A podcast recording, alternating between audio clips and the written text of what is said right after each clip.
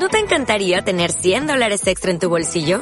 Haz que un experto bilingüe de TurboTax declare tus impuestos para el 31 de marzo y obtén 100 dólares de vuelta al instante. Porque no importa cuáles hayan sido tus logros del año pasado, TurboTax hace que cuenten. Obtén 100 dólares de vuelta y tus impuestos con 100% de precisión. Solo con Intuit TurboTax.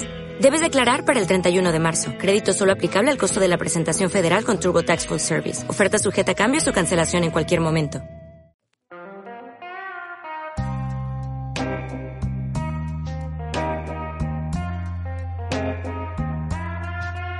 El 85% de las personas transexuales está en paro.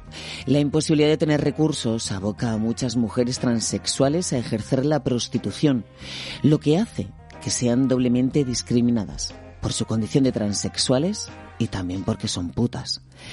Por eso, cuando nos enteramos de que existe algo llamado Proyecto Ámbar, volcado en la integración laboral de las personas transexuales, nos alegramos muchísimo. Y cuando supimos que detrás estaba la Fundación 26 de diciembre, ya entonces lo entendimos mucho más. Buenas noches, Felipe Armenteros. Buenas noches.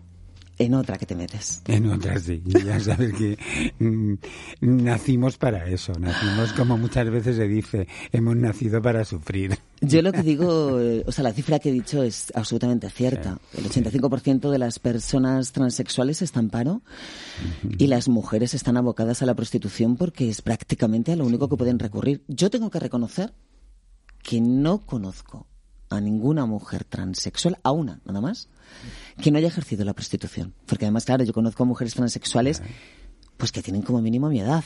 Que son casi 50. Casi, casi, sí. sí, Entonces, do- eh, blanco y en botella. Claro, es que antes sí que podía haber también una salida en el tema de la farándula, Hmm. en- pero ahora todo eso ha terminado, se ha parado, es bastante complicado meterse. No hay antes. actrices que sean transexuales, no, no. hay actores que sean No. hombres transexuales. No, han sido ellas mismas quien también se han puesto como un límite muy grande, ¿no? Y antes, pues todas iban para allá, aprendían, unas a otras se transmitían como ese valor, ¿no?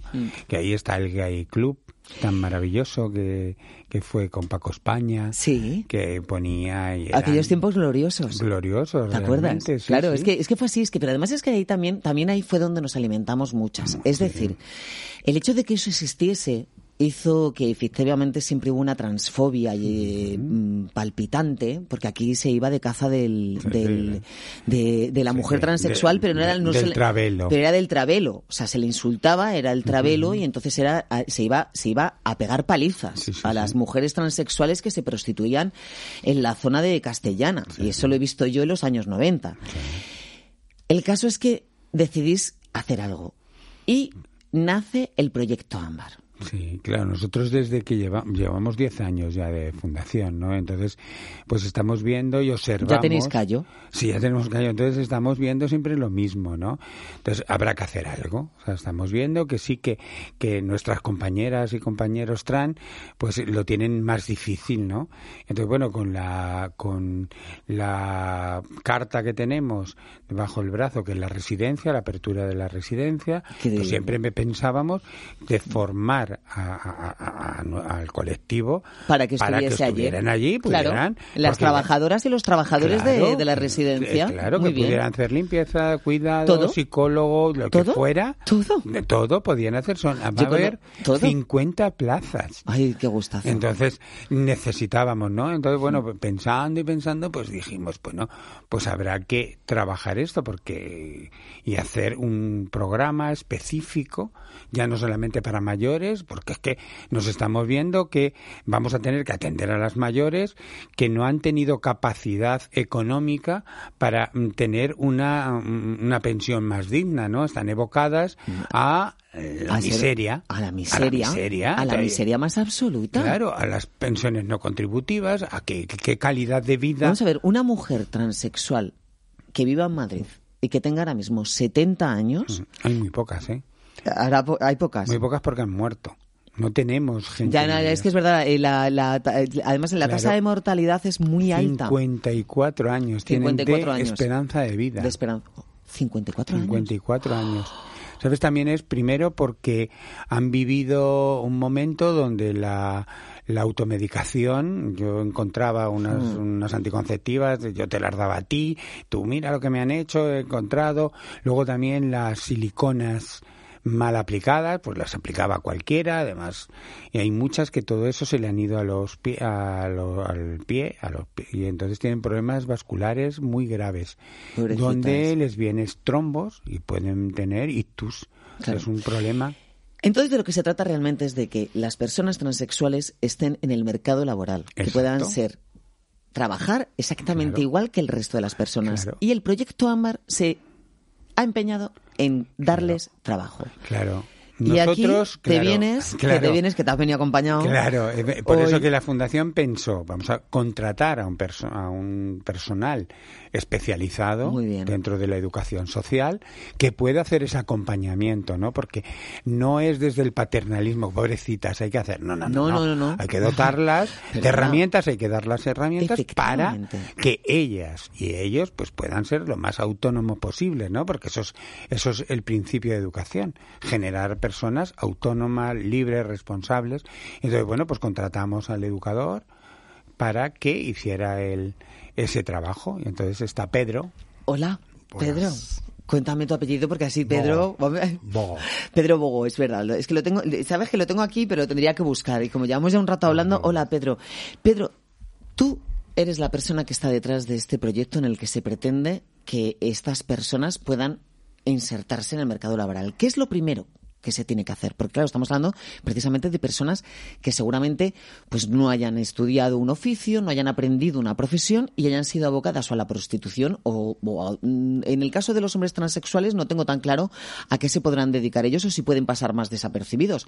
Pero las mujeres transexuales es sacar a una mujer que ha estado muchos años trabajando en la prostitución y reorientarla hacia dónde.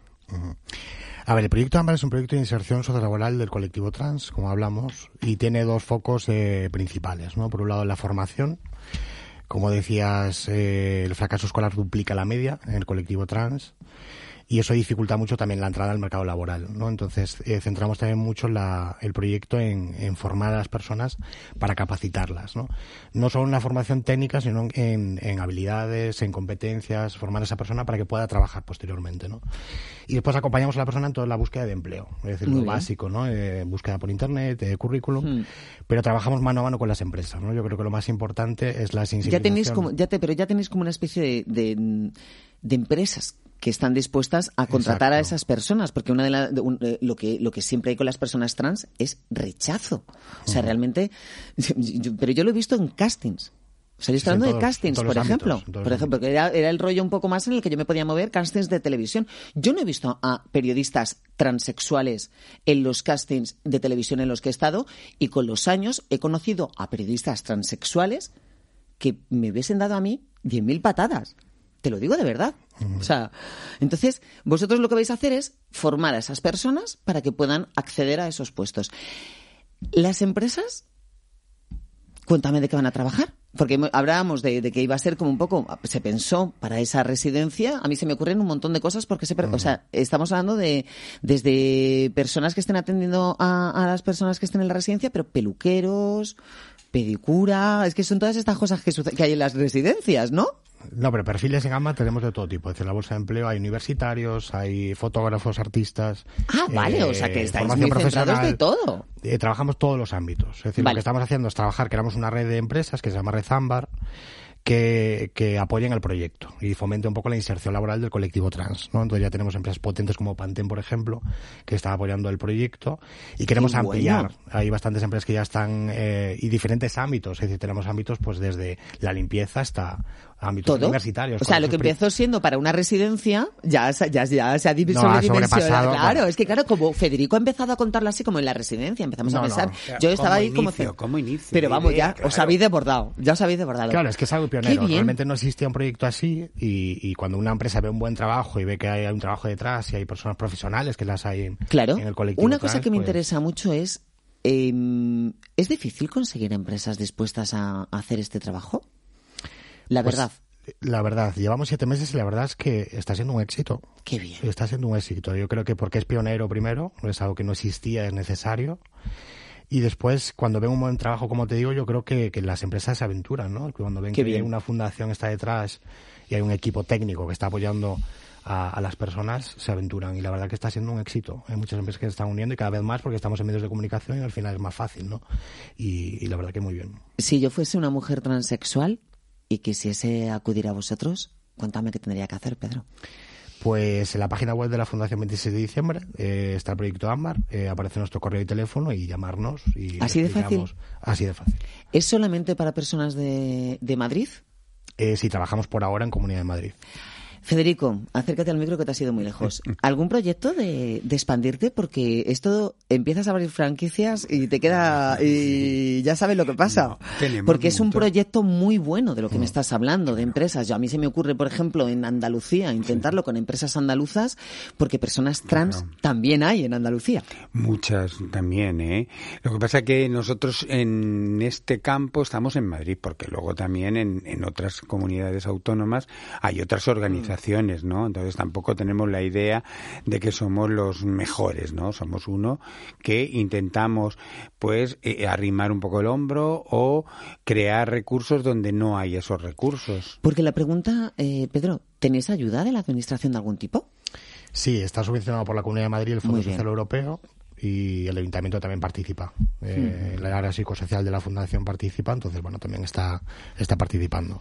O sea que sí en esta en esta sí que hemos tenido hemos tenido apoyo, ¿no? Sí, sí, sí, Es importante la concienciación social sobre este tipo de trabajos, es decir, yo como señora cis que vive nadie es perfecta ¿eh? no te ya lo sé. perdóname Federico perdóname Federico pero llevo desde hace muchos años que a mí me confunden muchas veces con una mujer transexual. Y esto lo hemos hablado mucho. Soy grande tengo una voz determinada claro. el estereotipo típico. mm. efectivamente y soy tan guapa como muchísimas mujeres transexuales. Entonces totalmente. ojalá se pudiese articular todo este trabajo entre todas esas asociaciones y que las administraciones y ayudas fuesen mayores. Te estoy hablando de empresazas ya, de que, te, mm. de, que Endesa te llamase para esto. Están saliendo empresas interesantes. Es decir, eh, ahora que estamos en medios y está siendo bastante el, proyecto, está creciendo mucho.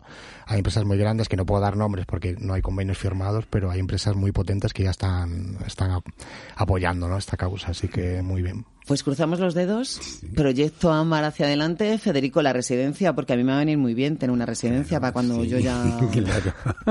Oye, no ríais. No, está, está ya a punto. ¿eh? Estamos, ya, ríais. estamos terminando ahora. Te vienes una. no, te vienes que me tengo que ir ahora, pero te vienes y me lo cuentas todo. porque te digo, yo me voy a ir a una residencia y la tuya me viene muy bien. Vale. Se pasa. Vale. Un Pedro Pobo, muchísimas gracias. gracias. A vosotros. Federico Armenteros, un abrazo y siempre. Yo, a ti te voy a ver dentro de nada. Sí. Un abrazo y muchísimas gracias. El proyecto Ámbar, que siga. Gracias.